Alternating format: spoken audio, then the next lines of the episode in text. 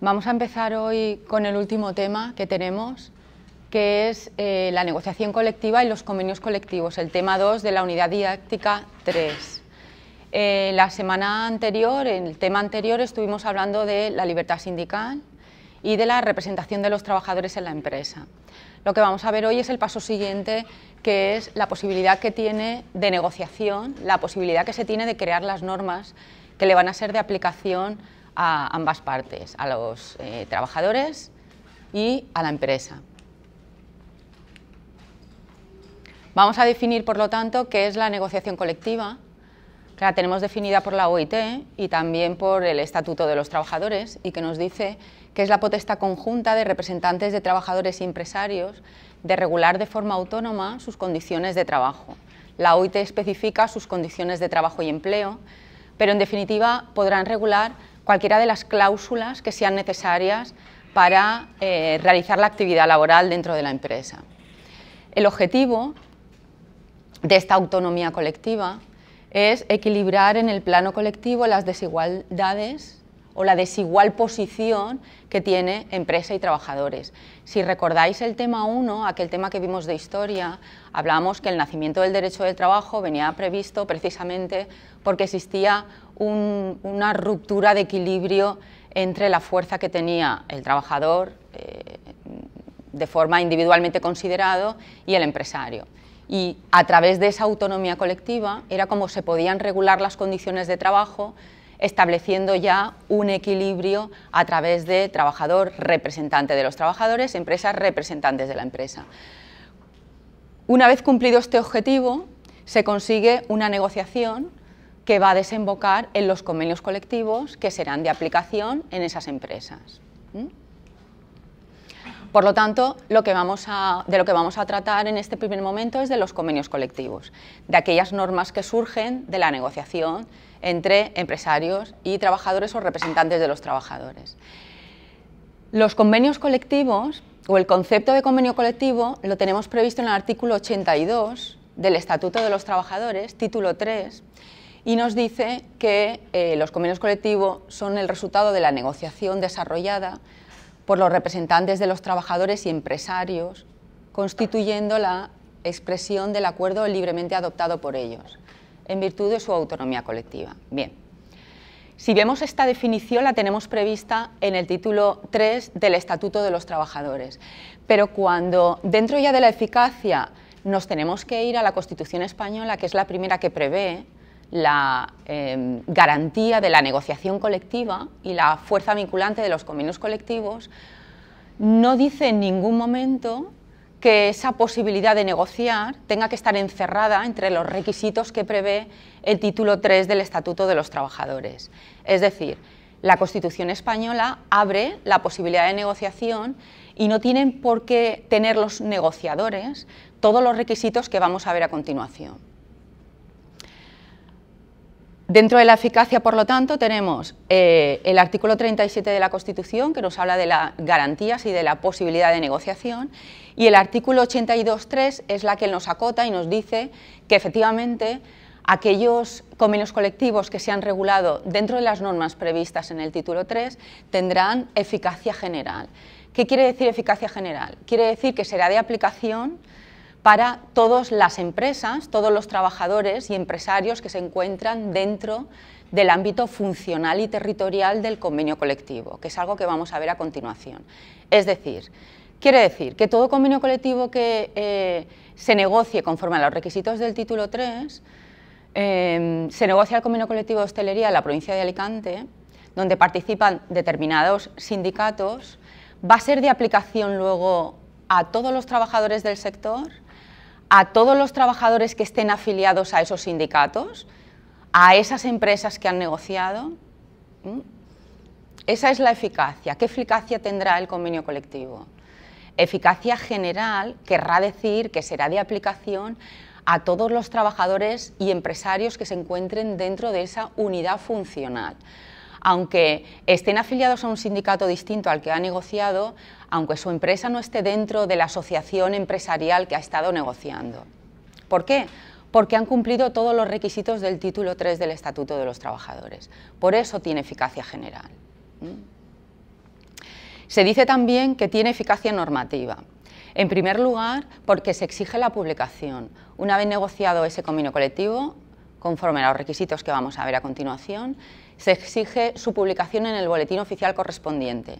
Si es un convenio colectivo de la provincia de Alicante, pues en el BOPALI, en el BOP.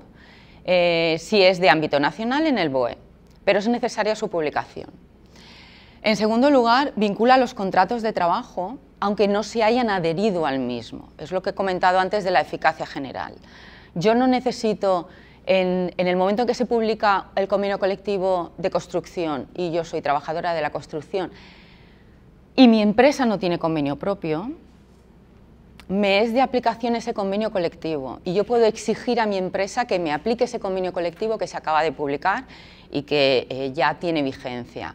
Aunque la empresa no haya participado en la negociación, insisto, aunque yo esté afiliada a otro sindicato que no es el que ha negociado, aunque no esté afiliada a ningún sindicato, simplemente porque eh, se ha negociado un convenio colectivo estatutario y como tal va a ser de aplicación a todas las empresas que se encuentren en ese ámbito funcional y territorial. En siguiente lugar, se dice que tiene eficacia normativa por los efectos. La vigencia que va a tener ese convenio colectivo va a ser la prevista por las partes.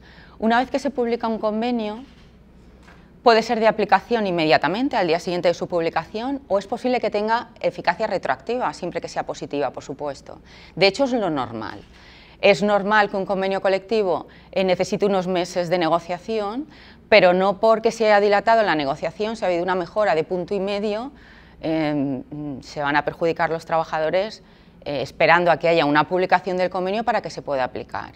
Lo normal es que tenga efectos retroactivos, por ejemplo, en cuanto a la tabla retributiva desde principio de año.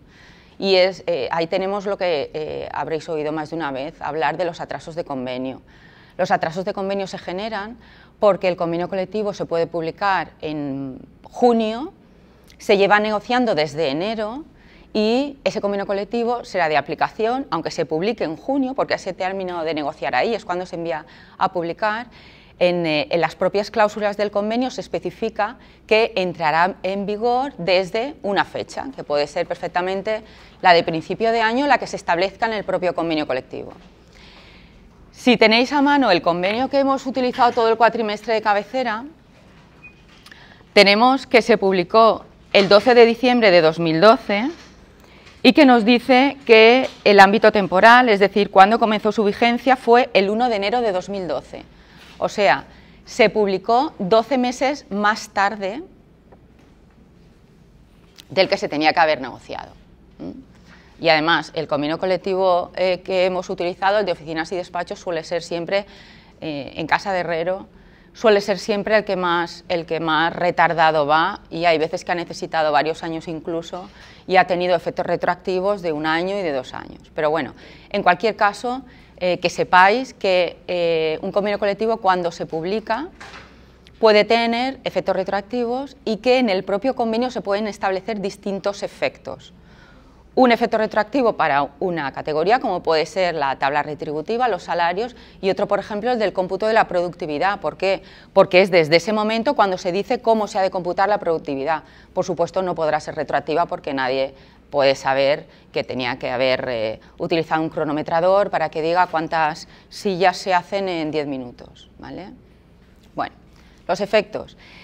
Y luego la eficacia normativa del eh, convenio colectivo nos va a traer también la garantía establecida por la Ley de Infracciones y Sanciones en el orden social, para que eh, dará potestad a la inspección de trabajo para que sancionen aquellos casos en los que no se haya cumplido estrictamente lo previsto por el convenio colectivo como norma mínima de derecho necesario, ya lo sabemos.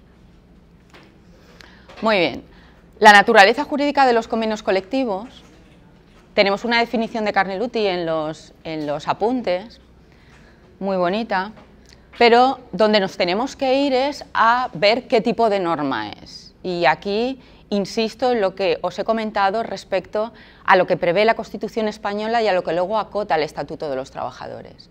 Los convenios colectivos estatutarios se negocian conforme a lo establecido en el título 3, pero la Constitución no agota esta posibilidad. Por lo tanto, nos vamos a encontrar con convenios colectivos estatutarios y nos vamos a encontrar con convenios colectivos extraestatutarios. ¿Qué diferencia hay entre una y otra?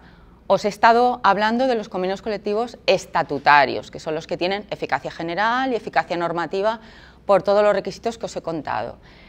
Pero existe la posibilidad, eh, por ejemplo, de que se sienten a negociar las partes legitimadas para ello, pero no consigan una mayoría absoluta, que es la necesaria para firmar un convenio colectivo, que alguno de los sindicatos se marche de la negociación sin firmarlo, y a lo mejor empezó todo como un convenio colectivo estatutario, pero no consiguen las mayorías suficientes, en ese caso, en ese momento, si se firma, se convierte directamente en extraestatutario. ¿Qué eficacia tiene un convenio colectivo extraestatutario? La eficacia que tiene es única y exclusivamente para aquellas, aquellos sujetos que firmaron el convenio colectivo. Es decir, en este caso sí que será de aplicación únicamente a aquellos trabajadores afiliados a los sindicatos firmantes y aquellos empresarios o asociaciones empresariales que han firmado ese convenio colectivo. Para todos los demás no será de aplicación. Ha ocurrido en alguna empresa en la que eh, mm, después de finalizar la negociación, que por eh, falta, por ejemplo, de mayorías, ha terminado siendo un convenio colectivo extraestatutario, eh, ha habido adhesión de otros sindicatos porque, aunque no estuvieran de acuerdo con el convenio al que había dado resultado, sí con posterioridad se ha visto que era mejor ese convenio colectivo extraestatutario al menos tenía alguna mejora que el hecho de quedarse esa empresa sin convenio colectivo de paraguas. Por lo tanto, eh, ha habido muchos casos en los que incluso una vez finalizada la negociación de un convenio colectivo extraestatutario se han adherido otras fuerzas sindicales u otras empresas que en su momento no quisieron firmar el convenio. Dicho todo esto, seguimos adelante con los convenios colectivos estatutarios, que son los que están previstos en el título 3, insisto. Bien, tenemos estos convenios colectivos y se nos exige que haya unas unidades de negociación.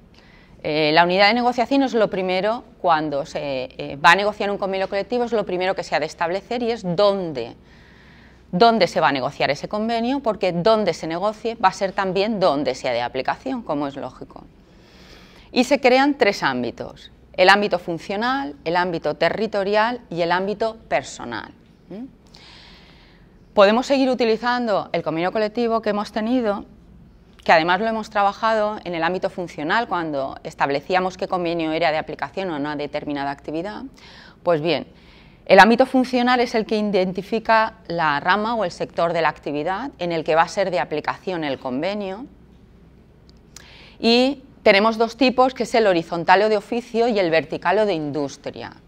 Horizontal y de oficio hay pocos casos, pero son en aquellos en los que hay categorías profesionales con una gran fuerza de negociación y eh, consideran que es posible eh, conseguir mejores condiciones laborales si negocian ellos solos. Y ahí tenéis los ejemplos de los controladores aéreos, pilotos, son empresas con muchas más categorías, pero que existe un convenio colectivo de empresa para todo el mundo y un convenio colectivo específico para esa categoría en concreto que tiene una fuerza muy superior al resto de los trabajadores de la misma empresa.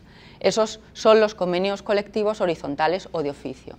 Los verticales o de industria son los que eh, se firman y se establecen para todos los trabajadores que hay en un determinado sector. Convenio colectivo de construcción, tenemos a los administrativos, tenemos a los delineantes eh, y tenemos a los eh, albañiles y tenemos a los choferes y todos están en el mismo convenio colectivo, porque es un convenio vertical o de industria. En segundo lugar, la segunda unidad de negociación, que es donde va a ser de aplicación el convenio colectivo que quiero negociar, es el ámbito territorial. Si seguimos los primeros artículos del convenio colectivo, veremos que lo primero que tenemos previsto son la determinación de las partes, en segundo lugar, el ámbito funcional, donde teníamos todas las actividades que eh, se encerraban dentro del convenio colectivo que hemos utilizado y teníamos en el artículo número 4 el ámbito territorial, que es el que establece en, qué eh, territorio, en qué lugar se va a eh, utilizar ese convenio colectivo. Puede ser un territorio, puede ser local, a nivel de provincia, comunidad autónoma y nacional pero también podemos establecer un convenio colectivo de empresa de ámbito superior, un convenio colectivo de centro de trabajo. Hay centros de trabajo que negocian sus propios convenios colectivos y que son distintos al convenio eh, general que pueda tener la empresa, aunque desde luego eh, son peculiaridades ya los que se negocian a nivel de centro de trabajo y centro de trabajo muy grandes. Eh, la última unidad de negociación es el ámbito personal. ¿A quién le va a ser de aplicación el convenio colectivo? Y eh, en el ámbito personal, eh, eh, desde luego, por supuesto, en los verticales o de industria va a ser de aplicación a todos los trabajadores de la empresa, salvo que se exprese alguna excepción. Y en el convenio que hemos estado utilizando teníamos, en cuanto al ámbito personal, que se quedaba excluido el personal de alta dirección. Nos dice, queda expresamente excluido.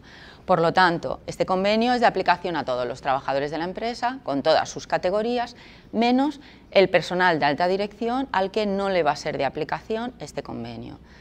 Yo puedo constituir una, sociedad, eh, una SL, contratar un gerente, eh, que ese gerente sea personal de alta dirección, es decir, un contrato, un contrato laboral, porque así lo es, un eh, trabajador sin acciones, personal de alta dirección pero en ese contrato tendré que especificar todas sus condiciones de trabajo porque no va a poder estar sujeto al convenio colectivo al que sí tengo sujeto a todos mis trabajadores. Además, el personal de alta dirección incluso eh, cotiza con un número distinto y en unos seguros sociales distintos. Bueno, ya tengo mi unidad de negociación, ya sé eh, qué voy a negociar, dónde voy a negociar y el siguiente paso sería determinar si existe concurrencia de convenios colectivos.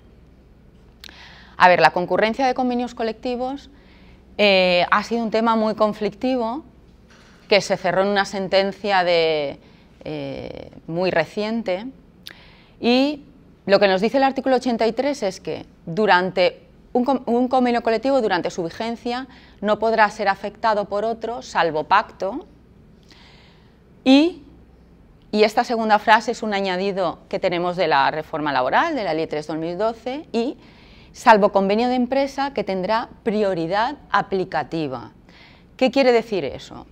Hasta la reforma, eh, hasta la Ley 3-2012, un convenio colectivo, una vez negociado, eh, no podía entrarse a negociar ningún otro convenio de ámbito inferior que afectara a los trabajadores de ese convenio. Imaginaos que teníamos el convenio colectivo de oficinas y despachos, que tenía una vigencia de dos años, aunque cada año se publique una tabla retributiva con las subidas o, congelados, según sean los salarios del año correspondiente, pero eh, una empresa que quisiera negociar su propio convenio colectivo no podía negociarlo si estaba en vigor el convenio colectivo sectorial. A partir de la reforma laboral se establece prioridad aplicativa del convenio de empresa. ¿Qué quiere decir? Que yo estoy bajo el paraguas de un convenio colectivo sectorial y a partir de la introducción de esa frase, como empresa, puedo negociar un convenio de empresa cuando quiera. Y ese convenio de empresa tendrá prioridad de aplicación a mis trabajadores. ¿Qué puedo modificar en ese convenio de empresa?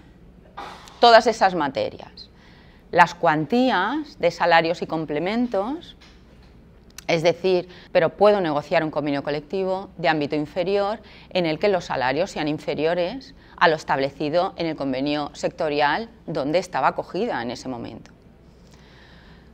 Eh, también otra de las materias que se podrá modificar será la retribución de horas extras y trabajo a turnos, horario y distribución del tiempo de trabajo. Pensad que los convenios colectivos de empresas se suelen negociar para adecuar la relación laboral a las necesidades de la empresa. Hay veces que un convenio colectivo queda un poco alejado, intenta ser tan general, imaginaos hostelería, no es lo mismo hostelería eh, de un hotel en Benidorm que de un hotel de alta montaña. O de montaña media que pueda haber en Alicante, no es lo mismo. Eh, por ejemplo, la clasificación profesional de los trabajadores, yo puedo tener categorías muy específicas que necesite monitores de, no sé, salvamento de las piscinas, igual en otro sitio de mi, misma, de mi mismo ámbito territorial lo que necesito son eh, de esquí, por decir alguna tontería. Pero a través de ese convenio de empresa lo que pretendo es ajustar las condiciones de trabajo a las necesidades como empresa que quizá el convenio colectivo sectorial no me lo daba. Bien. Otra de las prioridades aplicativas que habrán será la adaptación a las modalidades de contratación. Yo puedo prever, por ejemplo, eh, un determinado número como máximo de contratos temporales o que, por ejemplo, el contrato de obra o servicio determinado se utilice en casos muy estrictos. Todas esas cosas se pueden prever en los convenios de empresa. Em, insistir en que una vez negociado un convenio colectivo, hasta que no se denuncia, es decir, hasta que no está a punto de finalizar su vigencia, no se puede iniciar la negociación de otro convenio colectivo, salvo que lo que se comience a negociar sea un convenio de empresa. En ese caso sí se podrá empezar a negociar en cualquier momento y una vez que esté terminado de negociar y publicado será de aplicación a esa empresa y dejará de aplicarse el convenio colectivo superior que hasta ese momento se estuviera aplicando. Bien, pues pasamos al siguiente punto que es el contenido del convenio colectivo. El contenido del convenio colectivo eh, realmente se va a poder negociar cualquier condición de trabajo, cualquier necesidad que tenga ese ámbito sectorial, esa empresa de negociación para que queden cubiertas eh, los problemas que puedan surgir, todas las características de la relación laboral. Y dentro del convenio colectivo tenemos dos tipos de cláusulas, las cláusulas obligacionales y las cláusulas normativas.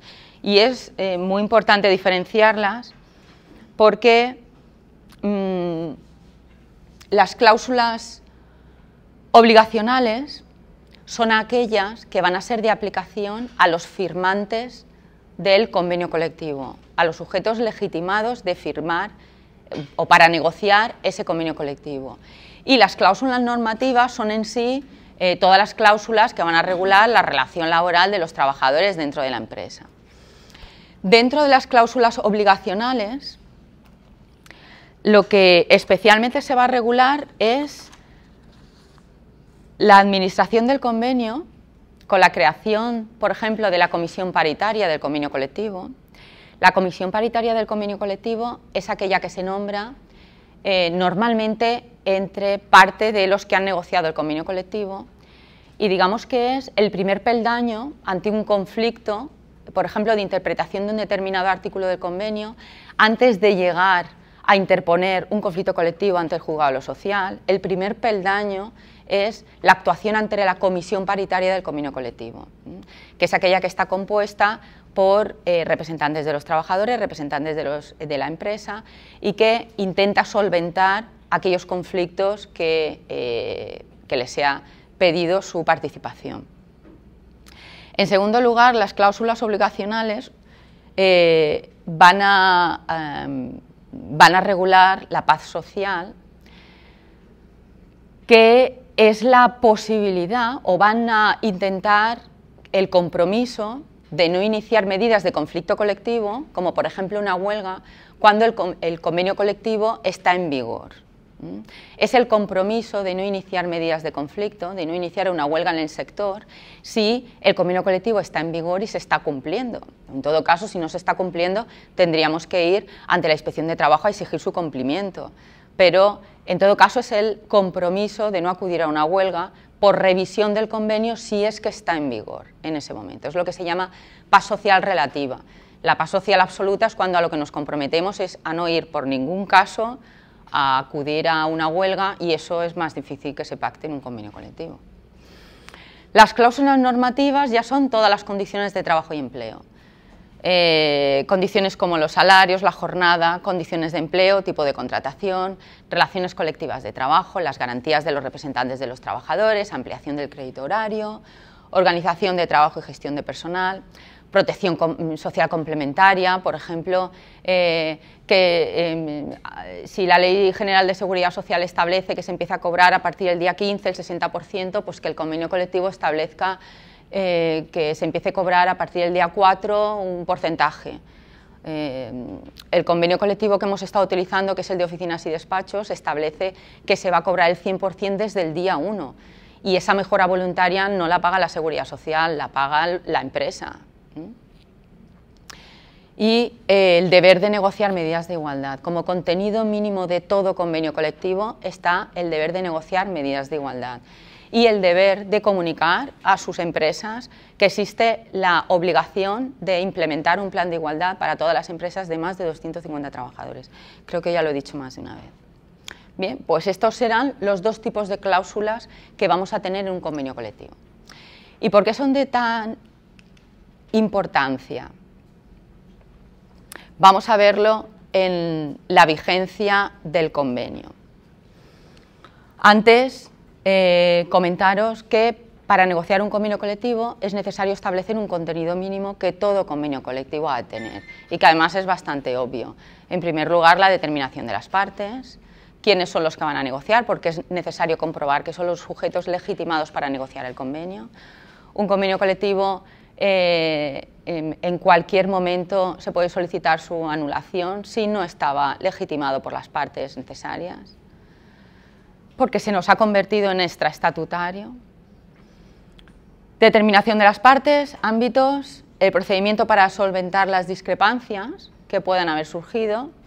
Teníamos he comentado antes la comisión paritaria dentro del convenio colectivo, pero luego tenemos medidas de solución extrajudicial de conflictos colectivos.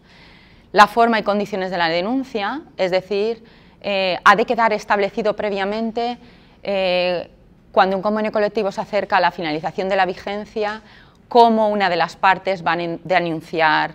Denunciar significa simplemente el informar a la otra parte que hay deseo de comenzar una negociación del nuevo convenio, puesto que el que hay actualmente llega a su fin. Esa es la denuncia nada más. Por lo tanto, cómo debe hacerse, con qué plazo de antelación, qué condicionantes, etc. Y como contenido mínimo, por terminar de comentar algo importante, la designación de esa comisión paritaria y cuáles son las competencias que va a tener dentro del convenio colectivo. Lo que os iba a comentar antes en cuanto a la vigencia, y lo uno con las cláusulas obligacionales y normativas, en cuanto a la vigencia, debemos tener en cuenta que los convenios colectivos son normas temporales con una vigencia que hace algunos años eh, teníamos mm, convenios colectivos, por ejemplo, de cinco años, aunque ya quedaba previsto que se incrementaría un punto y medio sobre el IPC o cosas parecidas. Ahora la vigencia eh, suele ser inferior, lo normal es, que sea aproximadamente dos años y desde luego eh, cada vez van menos unido al IPC que haya en el momento correspondiente.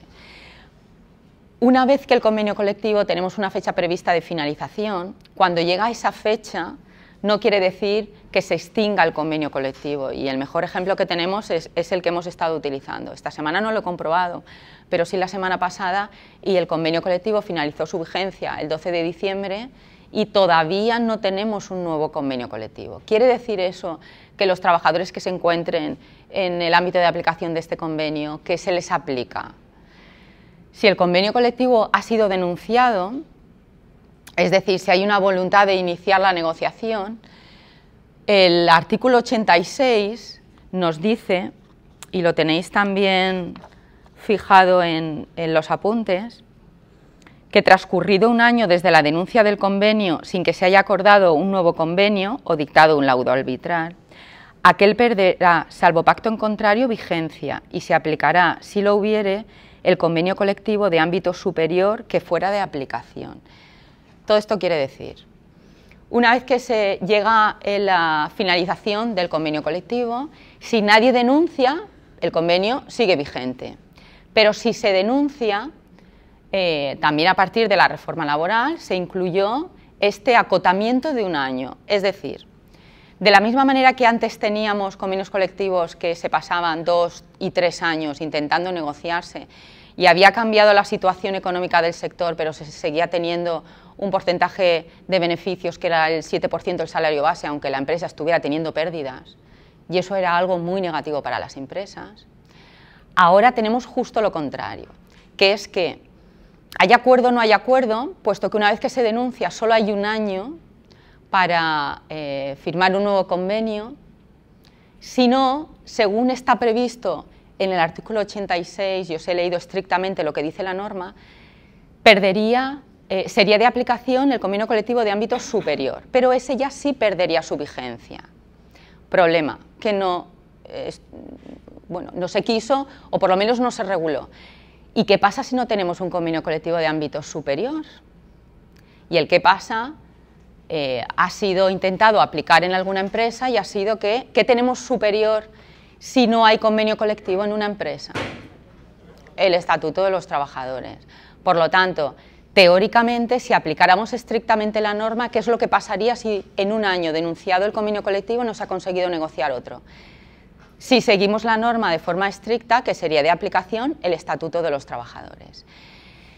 Y eso eh, tuvo una gran polémica ya cuando surgió la reforma laboral, fue de los puntos más controvertidos, eh, desde luego opiniones eh, para todos los gustos, pero tuvimos en diciembre del 2014 un caso que ya llegó al Supremo y que tuvo una sentencia que hablaba de la eh, ultraactividad o no de los convenios colectivos. Esto es lo que se llama la ultraactividad de los convenios colectivos.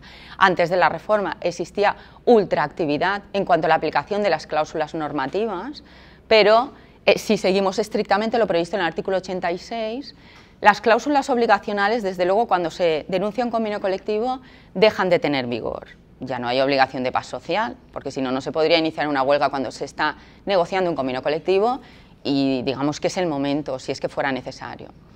El problema está en las cláusulas normativas. Por lo tanto, en la sentencia de, de diciembre de 2014, eh, había dos posturas muy divididas, que eran aquellos que decían, bien, cuando un convenio colectivo no tenga un convenio de ámbito superior, teóricamente pierden vigencia las cláusulas eh, normativas, tiene que aplicarse el Estatuto de los Trabajadores, sin más. Y había otra parte de los magistrados que pensaban que si el convenio colectivo había, perdido su vigencia, al menos le fuera de aplicación o que quedase contractualizado, que quedase fijado en los convenios colectivos lo que tenía el trabajador en la fecha en que su convenio colectivo dejara de tener vigencia. Por lo tanto, teníamos dos posturas.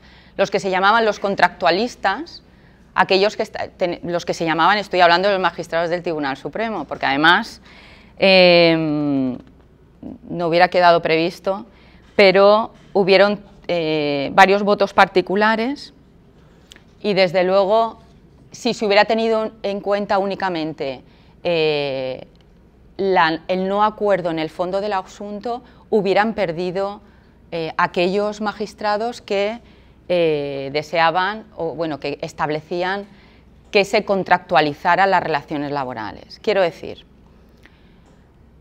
tenemos las dos vertientes.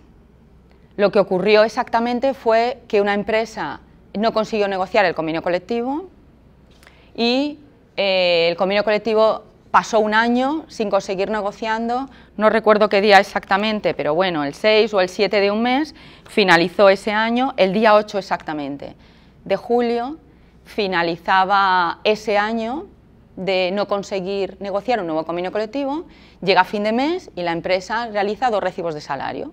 Un recibo de salario conforme al convenio colectivo que estaba en vigor, con unas cantidades, y desde el día 8 en, en adelante, a partir del día 9, otro recibo de salario con salario mínimo interprofesional, aplicación del Estatuto de los Trabajadores.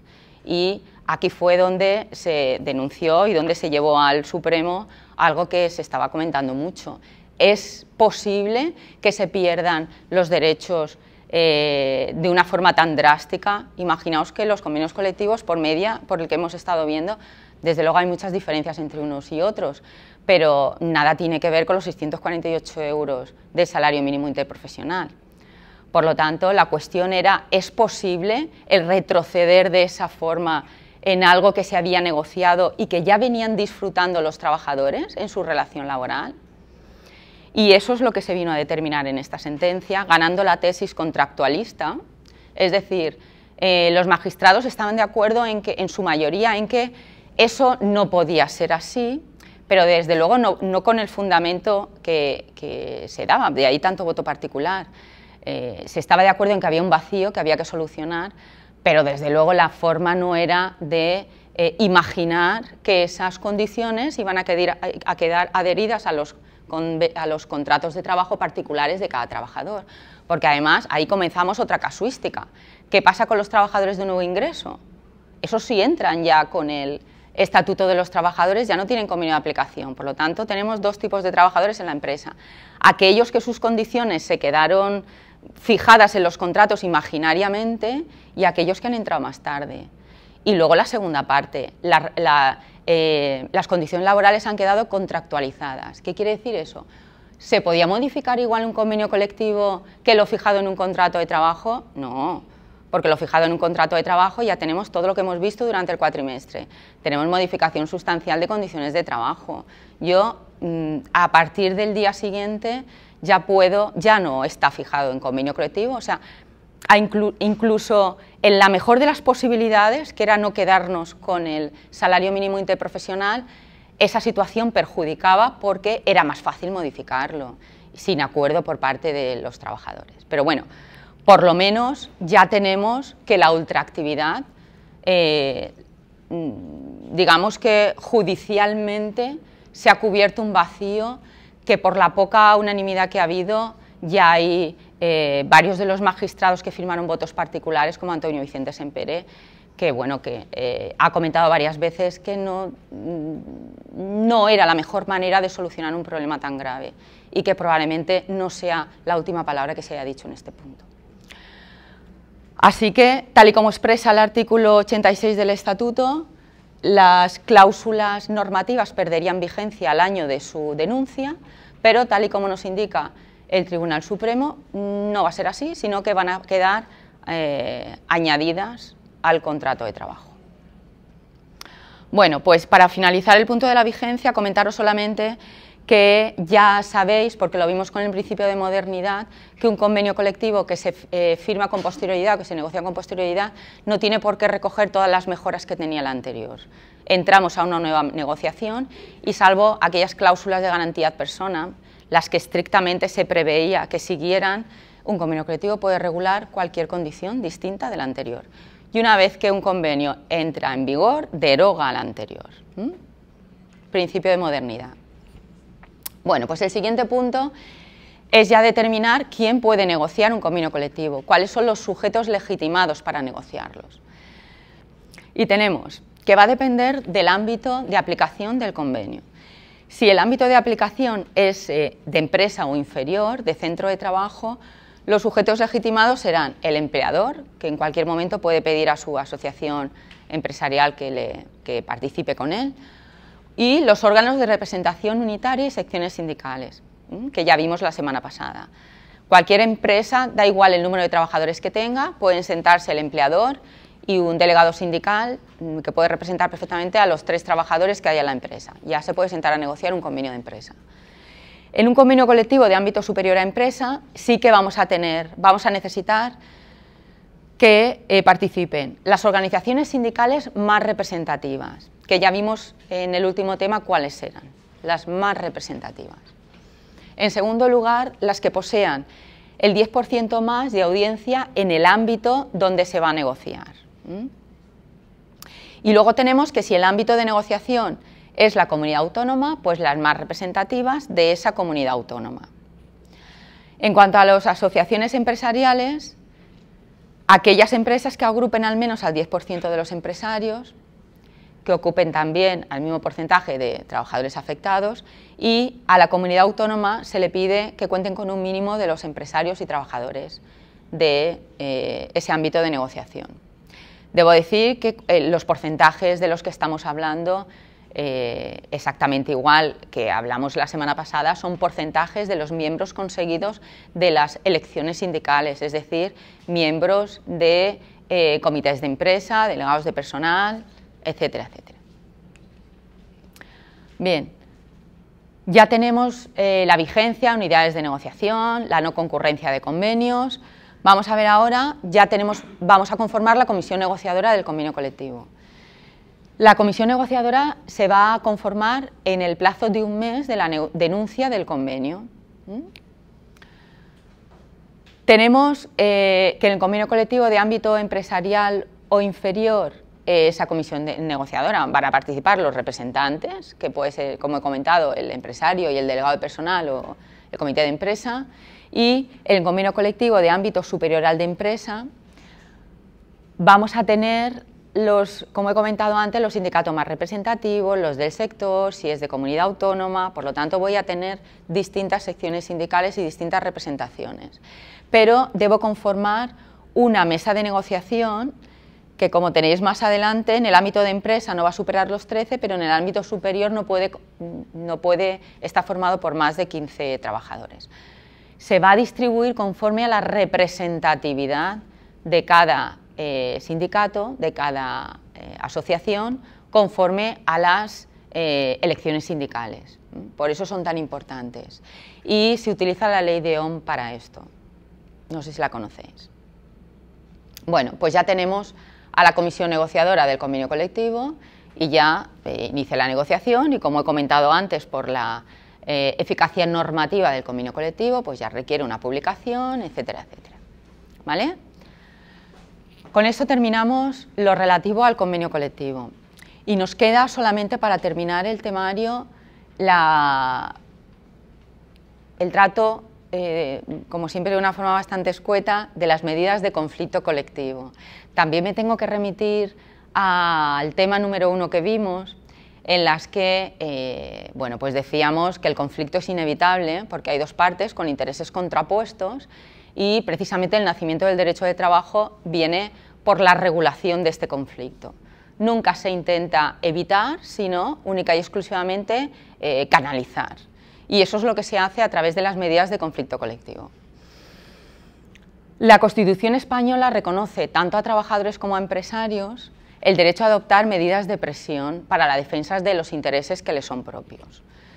Eh, las principales medidas las vemos en todas partes, que son la huelga y el cierre patronal. Pero como vamos a ver ahora, eh, digamos que tiene requisitos muy distintos. La huelga es una medida de presión de los trabajadores que intentan conseguir unas medidas, pero el cierre patronal no está establecido en la regulación nacional como una medida de presión frente a los trabajadores y vamos a verlos ahora. Eh, la definición de interés colectivo, en primer lugar, no es simplemente que haya muchos trabajadores que quieran algo, sino que es necesario que de forma genérica e indiferenciada una petición eh, sea aplicada o sea para conseguir una mejora para una pluralidad de trabajadores. El procedimiento que se va a utilizar son los diversos instrumentos que existen para eh, conseguir la solución de un conflicto colectivo.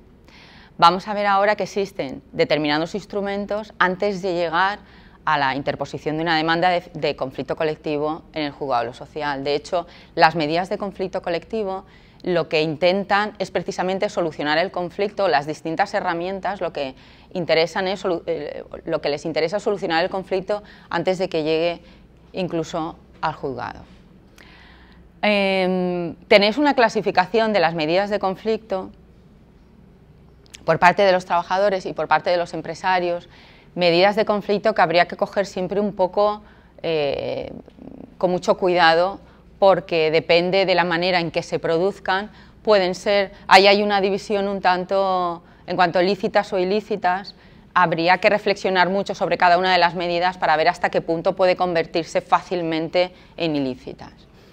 Por poner un ejemplo, en cuanto a las medidas lícitas, desde luego la huelga, el desarrollo de los derechos fundamentales, que puede parecer un poco obvio, pero nos podemos encontrar en situaciones en las que el derecho a la información puede entender una empresa que es una medida ilícita o que va en contra de los intereses de la empresa. Y, por ejemplo, os voy a, os voy a leer un párrafo muy pequeño de una empresa en la que fueron despedidos eh, todos los trabajadores del comité de empresa porque eh, durante una huelga pusieron un anuncio en prensa que decía lo siguiente eh, SICOT y comisiones y el comité de empresa de Mare Nostrum Resort informa a todos los trabajadores de hostelería.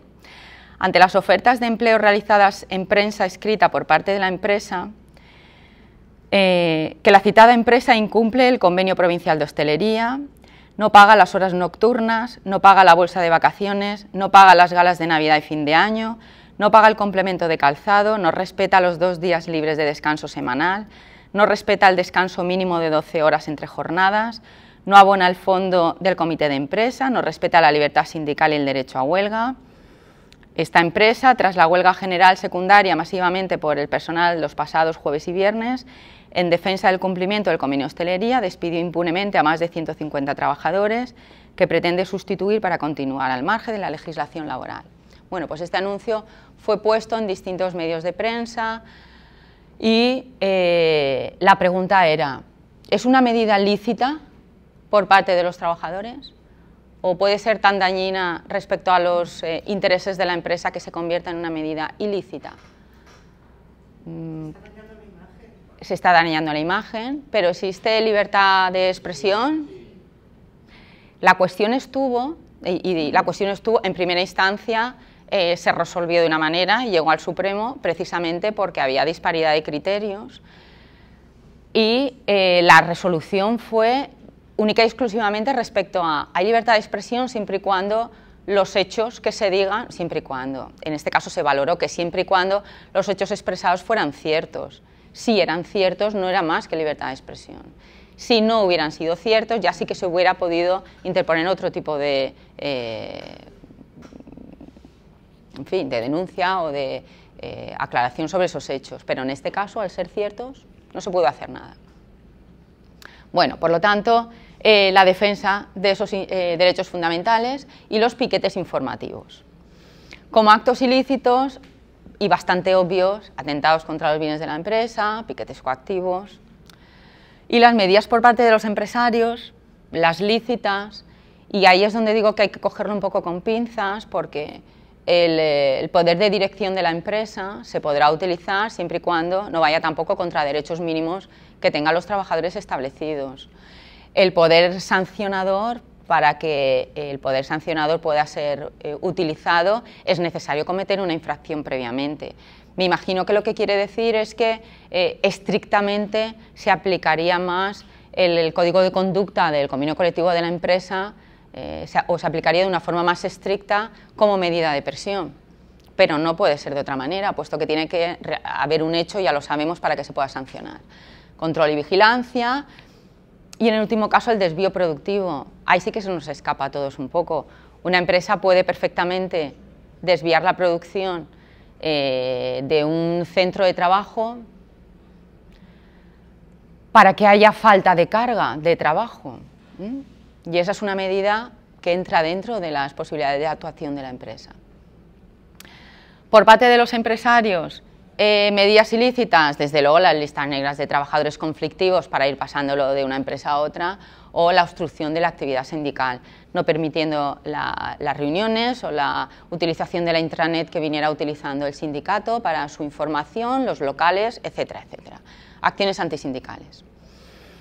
Y ya entramos en cuáles son los medios de solución de conflictos colectivos. De forma muy escueta, pues eh, existen los medios judiciales, la ley de la jurisdicción social, y los medios extrajudiciales. Los medios extrajudiciales son muy utilizados en, eh, en la solución de conflictos colectivos y tenemos los procedimientos de autocomposición y de heterocomposición. Aunque resulten un poco rimbombantes, es bastante sencillo. La autocomposición es que van a ser las partes las eh, que tienen que negociar y solucionar los conflictos que se han creado dentro de su ámbito de aplicación y la heterocomposición es cuando va a intervenir un tercero. Y tenemos tres tipos. En la heterocomposición además puede ser preceptiva o puede ser voluntario. Eh, antes de iniciar un proceso judicial es necesario, salvo determinados procedimientos, iniciar una conciliación o mediación previa y eso es preceptivo. Pero existe otras ocasiones donde se puede generar un conflicto y que se pida la intervención de un mediador, por ejemplo. Por lo tanto, tendríamos, y habría que diferenciar la conciliación, la mediación y el arbitraje. Los actos de conciliación son los que se realizan, eh, ya lo hemos hablado, incluso hemos fijado los plazos previo a determinadas eh, eh, demandas. Los actos de mediación es cuando, bueno, perdón, en la conciliación tenemos una antes de la interposición de la demanda y luego antes de entrar a juicio tenemos otro intento de conciliación ante el secretario judicial para intentar evitar precisamente entrar a sala. Pero nosotros hemos podido eh, pedir una mediación. Si solicitáramos una mediación, eh, lo que hace es que habría un tercero que intervendría, pero de forma objetiva, aconsejando, y la decisión la siguen tomando las partes. Y el arbitraje es cuando encomendamos a una tercera persona que sea la que eh, determine cuál es la solución del conflicto. Desde luego, una vez que las partes se someten al arbitraje, ese arbitraje va a ser obligatorio y vinculante. Ahora, el sometimiento de las partes al arbitraje no es obligatorio. No es obligatorio en este momento. Bueno, pues de manera muy rápida el comentario sobre los conflictos colectivos y ya para terminar vamos con las medidas, eh, las medidas que eh, tenemos más específica de solución de conflictos o medidas de presión de conflictos como son la huelga y el cierre patronal.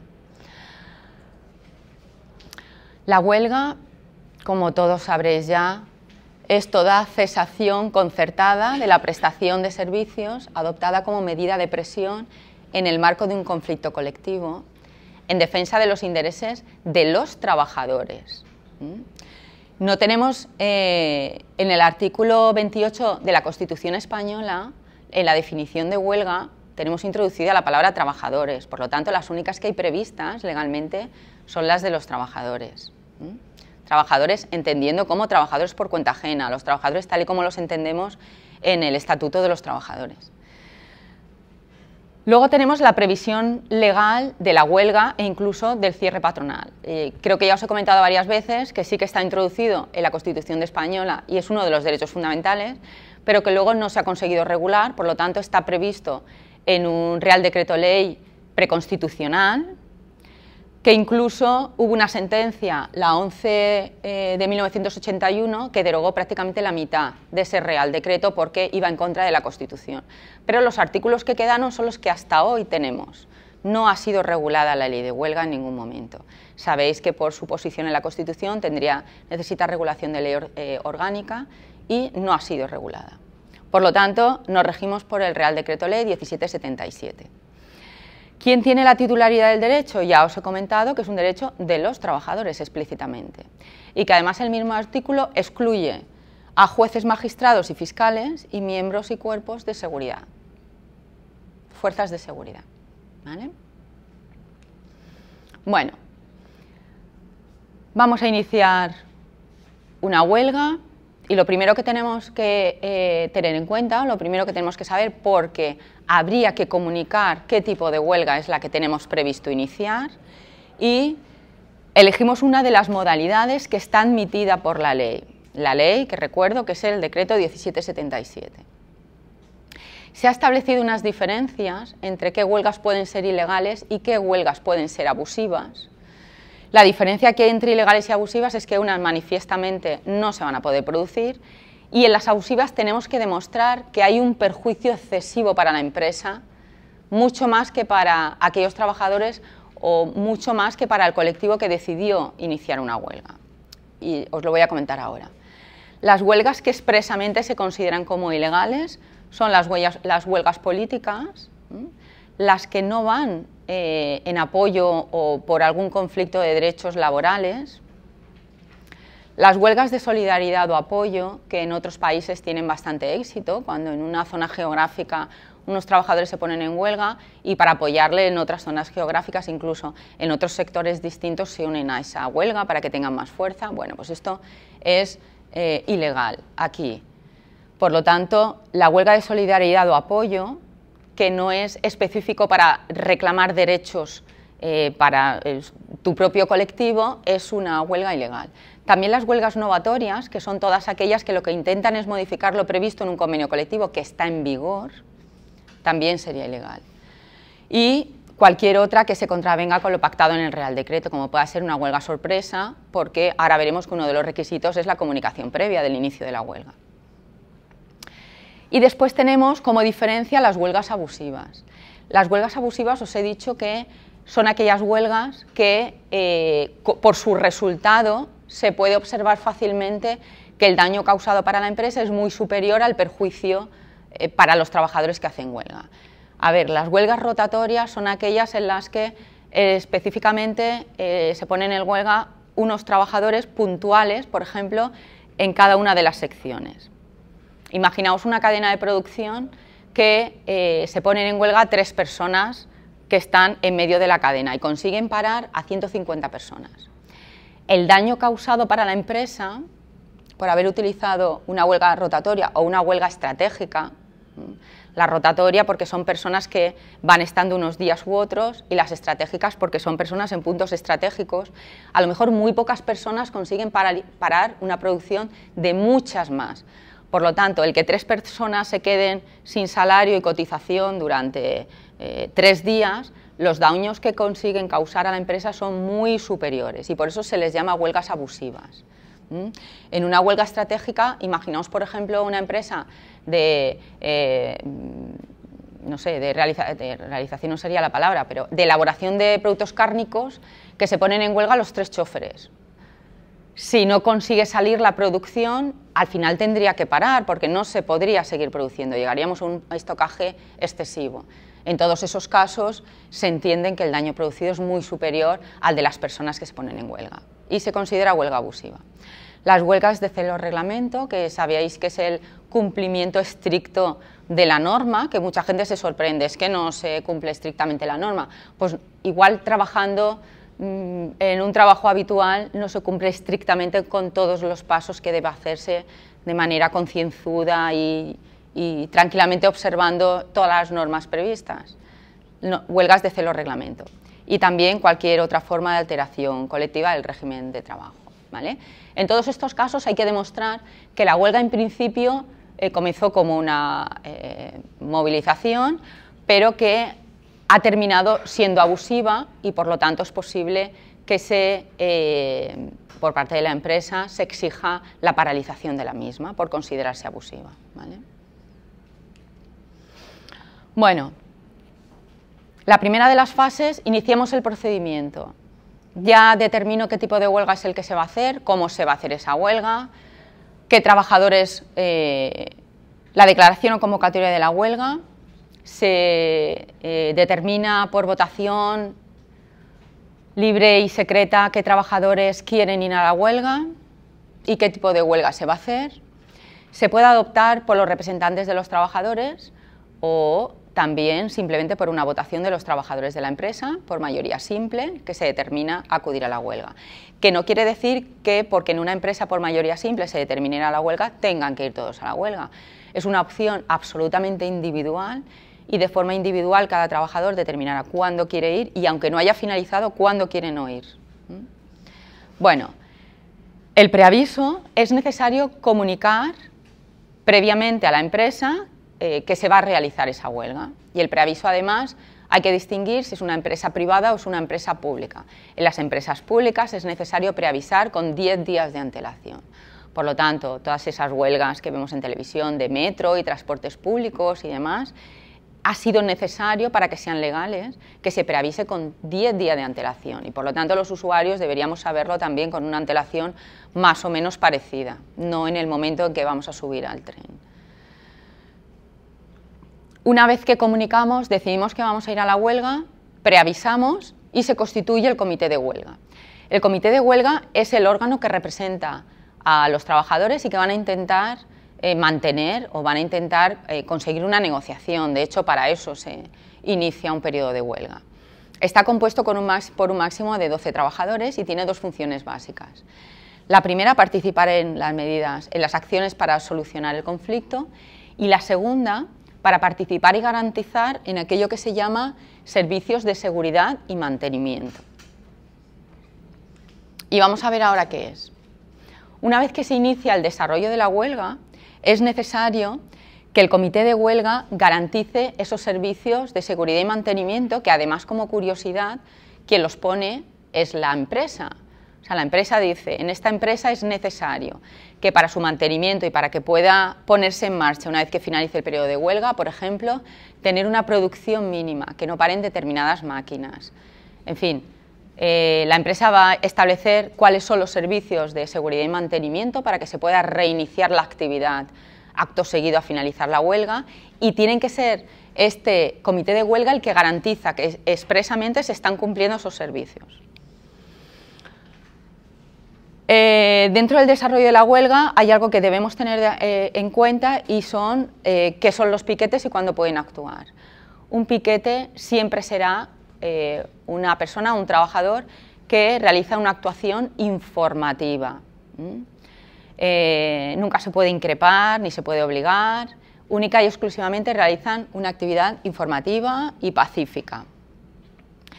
Y otra de las previsiones muy importantes que debemos tener en cuenta es que existe la prohibición de sustituir a los huelguistas por trabajadores no vinculados a la empresa cuando se comunica la huelga, salvo incumplimiento de servicios de seguridad y mantenimiento, es decir, lo que se llaman los esquiroles. Está absolutamente prohibido legalmente los esquiroles, tanto internos como externos. Que la empresa traslade trabajadores de otras secciones o traslade producción de otras empresas para que no se note los efectos de la huelga. O que contrate trabajadores nuevos en aquellos puestos que van a quedar vacantes durante los días de huelga. Y además, todos tendréis, o bueno, por lo menos habréis oído en las noticias el caso de eh, Coca-Cola y las embotelladoras de Coca-Cola. Creo que os envié en un tuit una noticia de hace muy poquito, del 15 de abril, en la que ya se sabía, porque esta sentencia tiene algún mes más, pero no había sido publicada todavía por el Supremo, y eh, nos dice, el Supremo declara nulo el despido colectivo de Coca-Cola por vulnerar el derecho de huelga. ¿Y qué es lo que pasó en este caso? Eh, fue por la planta embotelladora de Fuenlabrada exactamente el, que hacía exactamente lo mismo que la que teníamos en Alicante. ¿Qué es lo que ocurrió? Eh, los trabajadores de Fuenlabrada iniciaron un periodo de huelga debidamente informado a la empresa y, como se sabía con antelación, se trajeron suficientes botellas eh, para que se pudiera seguir la distribución exactamente igual que si no hubiera habido huelga. Por esto, fijaos que estamos en un proceso de negociación de un despido colectivo de no recuerdo ahora cuántos 1.190 trabajadores. ¿vale? Pues estos 1.190 trabajadores, simplemente por el hecho de haber hecho eso la empresa durante el periodo de huelga, no se entró en el fondo del asunto del despido colectivo, no se entró a ver si había razones organizativas, productivas, económicas, no. Nulidad del despido colectivo por vulnerar el derecho de huelga. Fijaos si fue importante esta acción por parte de la empresa. Esta es de hace un mes. Por lo tanto, está absolutamente prohibido la utilización de esquiroles mientras se realiza una huelga. Y ya la terminación de la huelga, por el plazo de duración prevista, porque eh, se llega a un acuerdo o porque simplemente las partes, eh, o los trabajadores o X trabajadores o todos deciden eh, dejar la huelga o, en el último de los casos, por la imposición del Gobierno de un arbitraje obligatorio. Algo excepcional y que todos recordaremos precisamente porque ha, vuelto otra vez a, ser noticia el hecho de que eh, como consecuencia de la gran huelga de controladores que todos recordaréis, hubieron unos trabajadores que tuvieron unas infracciones y ahora se propone iniciar otra huelga precisamente para que no se sancione a esos trabajadores que actuaron en principio de forma indebida en, esa huelga. ¿Qué es lo que pasó? Lo recordaréis perfectamente que por parte del Gobierno, puesto que era un grave perjuicio para la economía nacional, eh, obligó a que se cerrara la huelga y a que un árbitro eh, definiera cuáles iban a ser las condiciones de ese conflicto. Eh, vamos a terminar entonces viendo los límites, los límites que se nos pueden imponer a la hora de iniciar una huelga y va a ser el mantenimiento de los servicios esenciales de la comunidad. Eh, en primer lugar, tendríamos que definir cuáles son esos servicios esenciales de la comunidad, porque no está previsto, pero sí el que, la aclaración de que será el cumplimiento de aquellos derechos protegidos por la Constitución, como puede ser, por ejemplo, el transporte público. Es un servicio esencial y es un servicio esencial protegido por la Constitución. En estos casos será la autoridad gubernativa la que fija las medidas necesarias para hacer compatible el derecho de huelga con el derecho de los usuarios a no ver totalmente interrumpida su prestación. Por lo tanto, será la autoridad laboral del ámbito, de, eh, del ámbito práctico de esa huelga el que determine cuáles van a ser los servicios mínimos para esa actividad. Todos conocemos los servicios mínimos, siempre sabemos que hay conflictos, si se han determinado tantos servicios mínimos que al final eh, la huelga no tiene efecto, etc. Pero en todo caso es la autoridad laboral la que eh, tiene la potestad de poner aquellos que estime oportunos. Y ya terminamos con el último punto, que es el cierre patronal.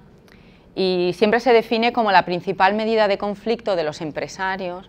Eh, es lo que se llama como lockout también, pero en España no lo tenemos previsto como en otros sitios donde simplemente es eh, casi la misma actuación de los trabajadores mediante la huelga, pues la misma medida de presión, se puede creer que es la misma medida de presión por parte de, los por parte de la empresa, pero no es así porque solamente se podrá adoptar en caso que haya una huelga o otra alteración colectiva del régimen de trabajo, pero si ocurre alguna de estas tres posiciones. Que haya peligro de violencia para eh, daños graves para personas o las cosas, ocupación ilegal del centro de trabajo con peligro cierto o simplemente porque se está impidiendo el paso de otros trabajadores a ejercer su derecho al trabajo. Y por inasistencias o irregularidades, irregularidades en el trabajo que impidan gravemente el proceso de producción, que es lo que hemos estado comentando antes. Aquí no hay nadie en huelga, pero en los lugares estratégicos de mi cadena de producción faltan esos trabajadores sin avisar, etc. Por lo tanto, medida de presión, yo diría que más bien es una consecuencia de una actuación dentro de la empresa, porque si no ocurre ninguna de estas tres actuaciones, no, una empresa no podrá decretar un cierre patronal de ninguna manera y además para, que pueda haber un, cierre patronal y que éste sea legal, se tiene que producir una declaración por el empresario, tiene que comunicarlo a la autoridad laboral, tiene que tener la constatación en el plazo de 12 horas y eh, en esa constatación es donde se decretará si ese cierre patronal es legal o ilegal, que por supuesto, exactamente igual que la huelga, tendrá eh, consecuencias distintas. En el caso de la huelga, si la huelga era legal, eh, los trabajadores simplemente queda suspendido su contrato de trabajo y no se tiene derecho al percibo de salario ni cotización. Salario, sabéis, parte proporcional de sábados y domingos, vacaciones, etcétera, no solamente el día estricto que no, que no se va a trabajar pero si la huelga es ilegal, esos trabajadores pueden ser sancionados incluso hasta eh, el despido disciplinario. En el caso del cierre patronal, si el cierre patronal es legal, no es más que una suspensión del contrato de trabajo y los trabajadores pasan alta especial. Durante ese tiempo no se percibe salario ni cotización. Pero si la autoridad laboral determina que ese cierre patronal es ilegal, porque no ha sido por ninguno de los tres eh, supuestos que he comentado antes, el hecho de que los trabajadores no vayan a trabajar no quiere decir que no tengan derecho al salario y a su cotización. Por lo tanto, si se decreta que el cierre patronal es ilegal, los trabajadores tienen derecho, aunque no trabajen, al percibo de su salario y de su cotización. De ahí la diferencia de determinar que estrictamente se ha decretado ese cierre laboral por los preceptos que os he comentado. Por lo tanto, no es como la huelga, no es una medida de presión que tiene la empresa frente a los trabajadores, sino es una medida de poder actuar frente a una situación que se está produciendo dentro de la empresa. Y con esto terminamos el tema y terminamos el temario.